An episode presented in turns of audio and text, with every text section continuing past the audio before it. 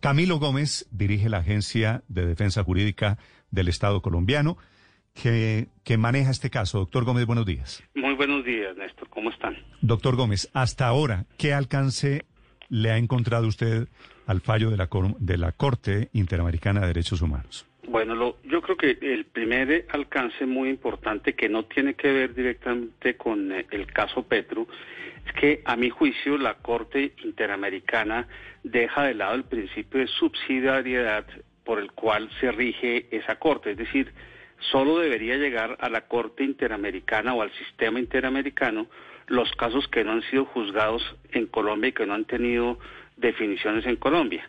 Aquí nuestros tribunales, el Consejo de Estado, ya había resuelto declarando la nulidad de la actuación de la Procuraduría y por lo tanto los derechos de Gustavo Petro ya estaba claro que no se habían violado y que la responsabilidad recayó eh, sobre el procedimiento, no sobre los hechos, sino sobre el procedimiento de la Procuraduría. Me parece un muy mal precedente que este principio de subsidiariedad no se haya aplicado con una argumentación eh, en la que no coincido con la Corte. Pero lo segundo, pues desde luego es que a Gustavo Petro tampoco le otorgaron todo lo que pedía.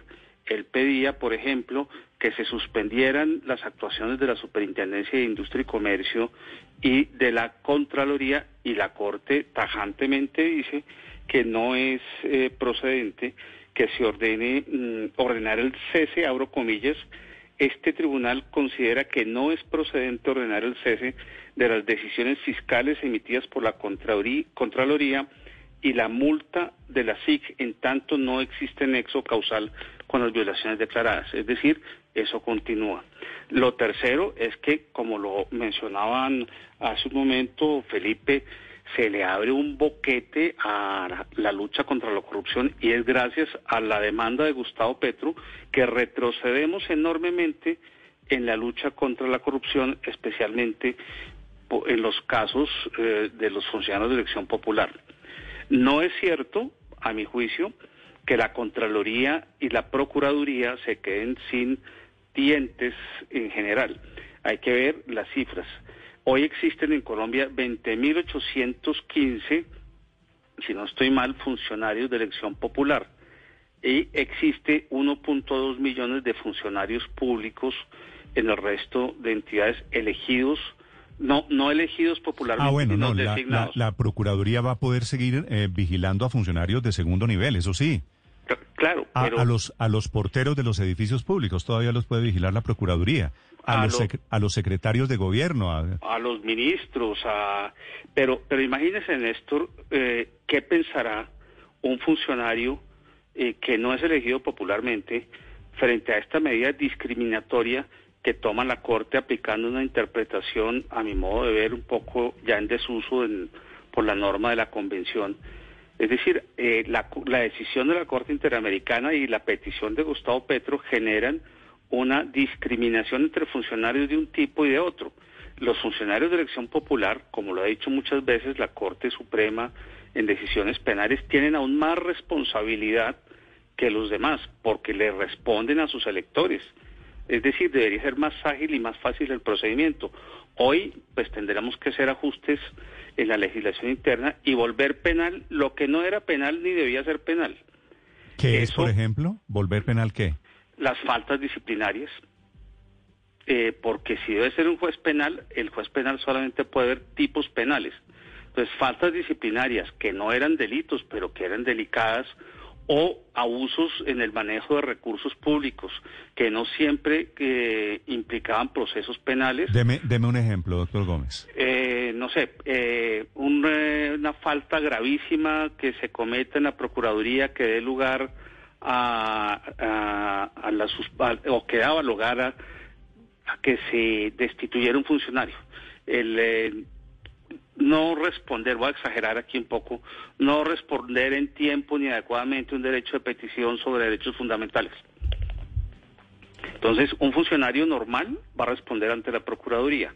Un funcionario de elección popular va a responder ante un juez penal, pero como eso no era un tipo penal, Vamos a tener un tipo penal especial para los funcionarios de elección popular, que no es penal para los funcionarios de no elección popular. entonces genera unas eh, asimetrías en el tratamiento que son muy complicadas. Yo creo que la norma aplicada por la Corte, el artículo 23, numeral 2 de la Convención, eh, tiene otras interpretaciones que no son las taxativas, eh, etcétera, sobre todo a la luz de eh, la Carta Democrática de Lima, que mm, modifica o ajusta los criterios de interpretación de la Convención. Pero esa es una discusión larga. Pero solo, Néstor, dos puntos más que considero muy importantes. Sí, señor. Gustavo Petro, en su eh, escrito, dice que había un complot de las tres ramas del poder público eh, para perseguirlo y evitar que sea presidente. Y la Corte eh, Interamericana le dice, no, señor Petro, aquí no hay complot ni persecución, ni se ve, ni hay un trato discriminatorio por parte del Estado. Creo que si alguien ha tenido beneficios después de haber sido guerrillero ha sido precisamente Gustavo Petro. Y lo otro... ¿Eso, ¿Eso de que ha tenido beneficios después de ser guerrillero, lo dice la Corte? No, no, eso lo digo yo. Ah, ok. Eso la Corte no lo dice, la Corte dice que viene de ser guerrillero y en el proceso que ha demostrado que Gustavo Petro ha sido desde concejal para arriba, es decir, es una muestra de la democracia colombiana. Eh, me parece que eso es valiosísimo en un sistema democrático. Y lo otro que le niega era eh, Gustavo Petro alegaba que se estaba violando sus garantías a la integridad personal y la Corte tajantemente dice que no hay elementos para ese efecto. Hay otra serie de, conclusiones pues que, eh, que también son muy claras. Eh, Gustavo Petro pedía 40 mil dólares de indemnización, solamente le otorgan 10 mil, una de las condenas más bajas de la Corte. Pedía costos que podían ser, que querían que fuese en equidad solamente le otorgan costos de abogados comprobados con facturas, es decir, pedía el orden de 70 mil dólares aproximadamente y apenas eh, le otorgan menos de la mitad. Sí, pero eh, eh, doctor Gómez, en el caso que dice usted que tendría el Estado colombiano que volver tipos penales las faltas disciplinarias graves o gravísimas, a manera de ejemplo, el alcalde de Bucaramanga, el doctor Rodolfo Hernández, que le pegó una cachetada a un concejal y fue suspendido temporalmente del cargo por esto. ¿Esto tendría que volverse entonces un tipo de carácter penal? Pues según eh, la Corte Interamericana sí, porque la Convención determina que los, las restricciones a los derechos políticos de los funcionarios elegidos popularmente solo los puede tomar un juez penal. Yo quiero poner en el contexto histórico este artículo. Este artículo se eh, redactó en el momento de la convención cuando en América Latina la mayor parte de los regímenes eran dictaduras. Hoy eso ha cambiado y el equilibrio de poderes, salvo por ejemplo en Venezuela o Nicaragua, pues eh, está comprobado que funciona y que hay democracias con sus defectos, etcétera, pero las hay en todos. Doctor Gómez, el, el, típico eh, proceso disciplinario en Colombia para un funcionario público, y muchos alcaldes y gobernadores han caído por eso, es por participar en política, ¿cierto? Correcto. Eso podría volverse un tipo penal, es decir, producto de todo este tema de Petro y del fallo de la Corte Interamericana, ¿podríamos estar al punto de que eso se vuelve ya no una falla disciplinaria, sino un delito? Pues para mi gusto no debería serlo, pero si se va uno la solicitud de Gustavo Petro eh, aprobada por la Corte, pues sí, tendría que ser eso entonces un delito, porque el funcionario público, la, la, conducta no la están poniendo en tela de juicio en la Corte Interamericana, la conducta, y, lo mencionaba Néstor hace un momento, la conducta de Gustavo Petro no se juzga en la, en la comisión, en, la, corte. Interamericana, lo que se juzga es el procedimiento.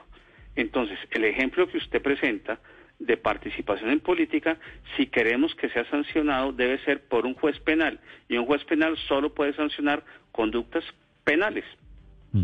Eh, pero si lo comete un funcionario que no es elegido por voto popular, pues no es el juez penal ni se convierte en delito, sino es el eh, procurador o, eh, si es un tema fiscal, el contralor. Doctor Gómez, derivado de este fallo de Gustavo Petro, ¿tiene que haber una reforma constitucional en Colombia quitándole poderes a la Procuraduría, por ejemplo? No. Eso es otro aspecto curioso de la decisión, porque la decisión dice que se debe realizar un ajuste a la legislación interna, pero dice la misma Corte eh, que las no que la dice abro comillas la Corte Interamericana estableció que las normas constitucionales que consagran las facultades de la Procuraduría pueden ser interpretadas de forma compatible con la convención, con la convención americana por lo cual determinó que no es necesaria una modificación constitucional. Es decir, no, constitucional, pero sí legal. Pero, pero sí legal y especifica unos artículos del Código eh, de la Ley Disciplinaria de ese entonces que sí debía ser, eh, que, deben eh, tocarse en, en, esa materia. En otro, ah, aparte de la sentencia, pues la Corte reitera y vuelvo a abrir comillas, tampoco resulta procedente ordenar la adopción de medidas legislativas o de otra índole respecto del procedimiento disciplinario previsto en el Código Disciplinario Único o respecto al tiempo que deben ser las resueltas las acciones de nulidad y restablecimiento del derecho. Sí, de alguna manera es contradictorio. Sí, doctor Camilo Gómez, de alguna manera la Corte insiste en lo que ha sido su teoría desde hace muchos años. Incluso en el caso de Leopoldo López, el dirigente político venezolano aplicó una teoría similar cuando fue inhabilitado por la Contraloría de Hugo Chávez. Pero frente al caso de Colombia, eh, quisiera preguntarle si esto eventualmente tiene efectos retroactivos, es decir, para los dirigentes políticos que han sido sancionados por la Procuraduría, por la Contraloría, y si ustedes van a repetir contra el ex procurador Alejandro Ordóñez, porque aquí hay el pago de una indemnización, el Estado colombiano va a repetirlo, va a pedir al ex procurador Ordóñez que pague de su bolsillo.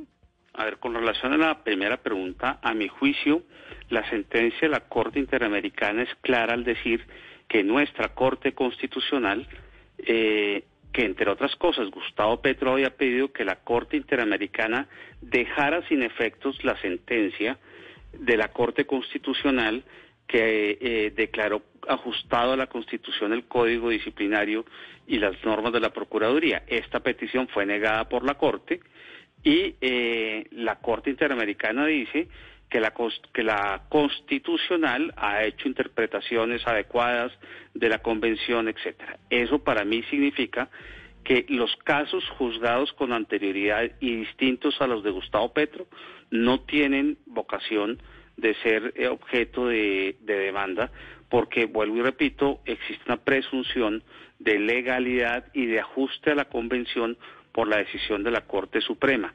Gustavo Petro ataca a la, Corte Constitucional, perdón, eh, la Corte Interamericana defiende la posición de la Corte Constitucional. Con relación a la acción de repetición, aquí hay que diferenciar, primero, que la indemnización gruesa no fue ordenada por la Corte Interamericana, sino por el Consejo de Estado en una sentencia de hace ya bastante tiempo. Es decir, Gustavo Petro ya había sido indemnizado, ya había ordenado el Consejo de Estado cuando anuló que le pagaran los salarios, etcétera, dejados de percibir durante el mes que estuvo por fuera de eh, la alcaldía. Aquí la Corte Interamericana dice que eso no le pareció de pronto suficiente y se mete a mi manera, de forma indebida, a aumentar la indemnización en 10 mil de los 40 mil dólares que pidió Gustavo Petro. Mm, si hay una acción de repetición, pues tendrá que estudiarse sobre esa parte que es la que me corresponde a mí, porque para que haya acción de repetición tiene que haber dolo o error grave. No es que todos los funcionarios en cualquier momento acaben eh, repitiendo las eh, condenas, sino simplemente si hay dolo o error grave y desde luego le corresponde a la agencia hacer el análisis correspondiente y si hay lugar a ello, lo haremos. Si no hay lugar a ello, pues no lo podremos hacer. Sí. Doctor Camilo Gómez, eh, ¿Qué pasa con los gobernantes que han sido suspendidos recientemente? Por ejemplo, el caso del gobernador del Chocó, que en abril pasado el procurador Carrillo los suspendió de su cargo por el tema, por, asuntos de las platas del COVID. ¿Ellos inmediatamente, automáticamente vuelven a sus cargos o, qué procedimiento debe hacerse? ¿Qué va a pasar con, él y con otros que han sido suspendidos y que están suspendidos hoy? Pues en principio la decisión de la Corte Interamericana solo aplica al caso de Gustavo Petro, porque habla de la violación de un derecho individual, de un derecho de Gustavo Petro, no de los demás.